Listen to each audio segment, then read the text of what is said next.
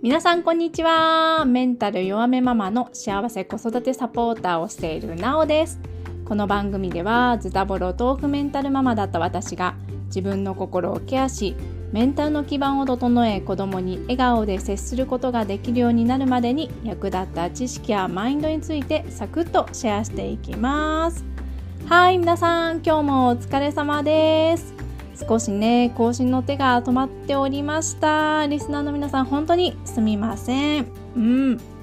我が家はなんとインフルエンザに襲われておりました。うん。最初にもらってきたのは7歳の息子くんであの小学校でもらってきたんですけどね。うん。急な発熱に始まり足がしびれるとのことでね。あの最初は37度後半のお熱だったんですけどぐんぐん上がって気づけば39度。なんだかねお腹も下してきてさすがの私もこれはなんかただの風邪じゃないなと思って病院に行きました。この時期の小児科は、まあ、すごい混んでてだいぶ待った後検査結果はね 30, 30秒で出ました。インフルエンザ A 型ですねとお医者さんも苦笑い。お薬をもらって帰宅しました。うん。最近はね錠剤じゃなくて粉薬を何回かに分けて吸うのもあるのですがこれまた息子が激しく抵抗してですね飲めたのはま4分の3ぐらいで インフルエンザの薬は皆さんもご存知だと思うんですけど副作用がありますよね。その中でも気をつけないといけないのが異常行動というので急に走り出して玄関か玄関からね出てっちゃったりとかとにかくそれがまあ怖かった私なんですけどお薬を服用して6時間くらいですかね夜の11時くらいに急に息子が痙攣し始めちゃったんですよ。うん、横になってはいるんですけど背中を反らせて何度もガクガクし始めて意識も朦朧としててこれはまあ大変だなっていうことで病院にねもう一度電話して再び受診しました。うん病院に着く頃には少し落ち着いて先生もほっとしたようだったんですけどまた同じような異常行動が見られたら次は入院すつもりのつもりで来てねとのことでした。うんでその日は私もインフルエンザの症状が出てですねお腹を下していたのですがうつるうつろしながらね看病してあの一一晩過ごしましたこの後ね2日ほどで完全に熱は下がって解熱して2日後さ今日から学校再開って思っていたんですが なんとその日から息子のクラスが 学級閉鎖になりましてうん結局学校を10日休むことになりました。うん、その間ね担任の先生が宿題をたくさん持ってきてくださって息子も私もぜいぜい言いながらねこなしてみましたね。うんいやインフルエンザ怖いですねほんとね、うん、コロナもそうだけど長期間外にね出られなくなるっていうのは本当に大変で1週間ぶりにコンビニに行けた時いろんなものが美味しそうに見えてつい買いすぎてしまいましたね。それくらい外に出たい欲求がね爆発しましたね。うん。息子も私も健康のありがたみを改めて痛感したのでした。うん。リスナーの皆さんのお近くではインフルエンザ流行ってませんか？うん、何でも病気が流行る冬ですのでどうか暖かくお過ごしくださいね。はい。前置きはこの辺にして今日の本題に入っていきましょう。今日のテーマは子育てで生活に足すものと引くものを考えてみたです。はい。なんでこんな話をしたいかというとですね私自身が子育てを始めて早7年になるんですけどこの7年でね生活がガラッと一変してきたんですよね。うん。私の場合は統合失調症を治療しながらの妊娠と出産子育てになったわけですけど例えば幻聴が出てきた時の対処にしてもうつ症状が出てきた時の対処にしてもそれなりに出産前になんとなく乗り越え方を心得てはいったところではあったんですよ。うん、しかしですよ息子が生まれて全てが通用できなくなってしまいましてですね、うん、それもあってね子育てを始めて産後うつの経験を経てですねまず何をしないといけなくなったかというと生活の仕方を再建することまたは改良することだったんですよ。うん、でどう改良したかっていう話になるんですけど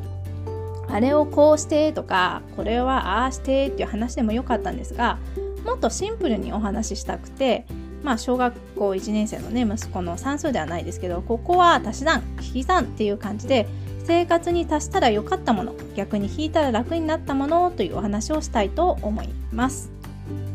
はいじゃあ早速ね順番にお話ししていきますね。まず最初に足して良かったもののお話です。足して良かったものは全部で3つあります。1つ目は頼る力をつけること。うん。これはね言わずもがななんですけど何もかも自分で抱え込んでワンオペ家事育児をしている方もかなり多いと思うんですがあえて言いたいです。頼る力をつけていきませんでしょうか私は息子一人を育てることでさえいっぱいいっぱいになってしまいました。子供の数が増えれば増えるほど楽になることもあるってまあ言うんですけど負担は絶対数増えていきますよね。世の中はねワンオペで育児家事ができて当たり前だろう。母親なんだからって声もあるんですけどワンオペできないとって自分を追い詰めちゃう時期私もありました。でも母親はねロボットでもなければ365日24時間営業のコンビニでもないんですよね。うん。一時期ワンオペできるもんって強がってたこともあったんですけど潔く頼ればよかったなって思ったんですよね。これをお願いしてもいいって夫に頼ってみたら意外と夫の方が上手だったり時には民間のヘルパーさんにお家をクリーニングしてもらったりしました。一度ね自分が1週間こなしてることを全部紙に書き出してみてください。で自分以外の人でもいいんじゃないかなってものをピックアップして一つずつパートナーや頼めそうな人に委ねていくといいと思います。はいでは足したいもの2つ目。2つ目は時短してもいいよという考え方。これは主に家事に関してなんですけど子育てを始めると圧倒的に家事に使える時間が減りますよね。なのでこれは時短グッズを導入するということでもあるのですが我が家では具体的にこういうふうに改良しました。まず買い物。子供連れのね買い物ってまあ本当に大変ですよね。あっち行ったりこっち行ったりねどっか行っちゃいますよね子供でね。ここはね食料品の買い物は生協や配達を頼むことにシフトしました。ミールキットやその他焼くだけ煮るだけ温めるだけのものをね3日に1回ぐらいの頻度で使ってます。あとお米は無洗米に変えました。最近の無洗米は美味しいものが多いのでここは躊躇なく取り入れることができました。あと洗濯に関してなんですけど汚れがひどい洗濯物がないなって時は洗濯を減らしてすすぎモードをねすすぎ1回モードを使うっていうのねやってます。時短に関しては旦那さんなどパートナーのこだわりもあってなかなか叶わないって方も多いと思います。まあもちろん自分のこだわりっていうのもあると思うんですけどこれもね一度家族で話し合ってどんなこだわりがあるか紙に書き出してみてどこまでなら妥協でできるかっていうのを決めるといいと思います。はいでは足したいもの3つ目。3つ目は試行錯誤していくという姿勢です。今ね困ったら何でもスマホで検索したり本を読んだりすればなんとなく答えにたどり着ける便利な情報化社会ですよね。でも逆に情報があふれすぎていて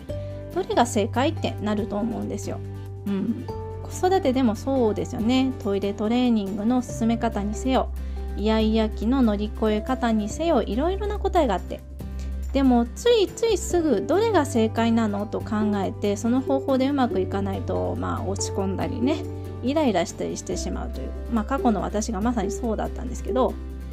でも子育てしてて正解に巡り合うことなんてまあ本当に少なくてですね正解が欲しいのは実は親の私たち自身が安心が欲しいからなんだと思うんですよね。うん、なのでここで足したいのが試行錯誤していくっていう姿勢です。すぐに正解は出てこないけど試行錯誤してうちの子なりの正解を見つけていけばいいと思うんですね。うん。はい、ここまで足したら良かったものを見てきました。どんどんいきましょう。次は引いたら楽になったものです。引いたら良かったものも全部で3つにまとめました。まず1つ目。1つ目は全て全力投球しないといけないという考え方。子育てを始めて気づいたんですけど子育て世代がこなさないといけないタスクが本当に多いと思うんですよ。うん、ママもパパも含めて家事して育児して仕事行って時々子ども会とか保育園とか行事事があってなど本当にすることが多すぎてですね大変っていうのはま正直なところですよね。私も息子が1年生になってからは普段の家事育児に仕事加えて小学校の用意や後片付け子ども会習い事などタスクが増えすぎて夏休みあたりにキャパオーバーを経験しました。そうでなくともですね自分の病気の調子と相談しながらの子育て。キャッパオーバーになるのが一見早すぎとねヘタレ認定を受けそうですがここで取り入れたいのが全て全力投球しなくてはいけないという考えを引き算するということです。例えば仕事に加え保育園のイベントがあった日の夕飯は盛況に頼ろうとかね。ここでは力配分としては仕事が45%保育園の行事45%夕飯は10%という感じです。この力配分はいつもこの割合である必要はないのでその都度調整してもらえたらいいと思います。さて次は2つ目です。2つ目は高すぎる理想です。はいこれも言わずもがなですよね。理想の子育てはあってもいいと思うんですよ。うん。ただね高すぎる理想つまり自分が苦しくなってしまうぐらいのものは手放していけたらいいと思いました。うん。私もそうなんですけど子育てに関して情報をスマホで検索すると勝手にねおすすめの関連情報流れてくじゃないですか。うん、なのであれもいいよこれも素敵ですよってたくさん情報が並んでいて気づくとね誰かのいいですよがね自分にとっての理想とするものにすり替わっている時があるんですよね。うん私の場合は息子がまだ0歳1歳ぐらいの時に離乳食を検索することがあったんですけどまあね調べれば調べるほど落ち込んでいくというね 負のループに陥りました。まあなんてかっていうとまあ言わないでもわかると思うんですけど添加物一切使ってないよとかね誕生日なので綺麗に燃え尽けましたとかキラキラな情報で当時は溢れていたからです。え離乳食ってこうじゃないといけないのかなって思ったけどまあ半分病んでるママである私には到底実現不可能な領域で 実際真似しようと思って自爆みたいなことはありました。まあねこんな時自分にとっての理想の子育ての基準ってあった方がいいと思うんですけど私がおすすめするのはそれはママにとってもお子さんにとっても心地がいいかっていうことを重視して考えてみることです。ママにとって心地が良くてもお子さんが気持ちが良くないならやめた方がいいしお子さんにとって心地が良くてもママにとって疲れる方法ならやめた方がいいなってことです。はい。では最後に引いたら楽になったもの3つ目です。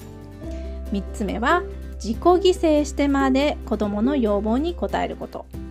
これは親自身が必要以上に我慢してまで子どもの要望に応えないでいいと思うっていうことなんですけど例えばですね最近の出来事で言いますと最近息子くんよく見る YouTuber さんがねゲーム実況系の方が多いんですよ。うん、で アフレコ部分があその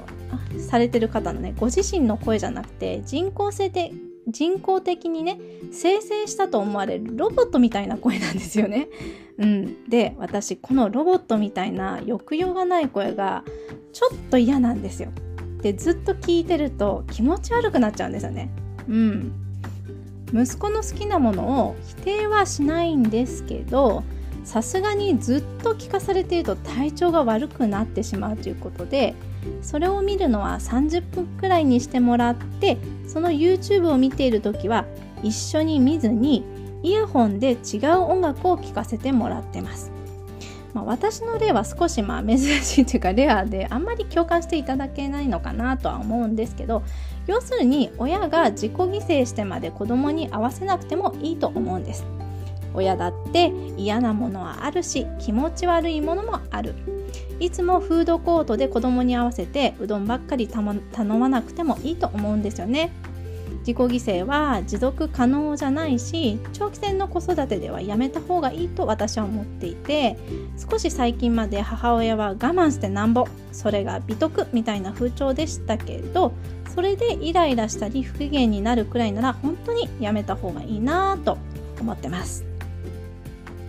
はい今日は子育てです。生活に足すものと引くものを考えてみたというテーマでお話ししてきました。足したら良かったものは1頼る力。2時短していいよって考え方。3試行錯誤していくという姿勢。引いたら楽になったものは1全部全力投球するということ。2高すぎる理想。3自己を犠牲してまで子どもの要望に応えることというお話でしたがいかがだったでしょうか？是非自分の子育てなんかちょっとしんどいぞってなっているお母さんお父さんに届く内容になれば嬉しいです。はいこの番組では過去の私のように豆腐メンタルで育児こじらせちゃってるわーって親御さんからのご感想お悩み相談質問随時募集しています。ぜひこのポッドキャストの概要欄にあります公式 LINE のリンクからメッセージをお待ちしてます。インスタグラムの DM でも構いません。それではまた次回ありがとうございました。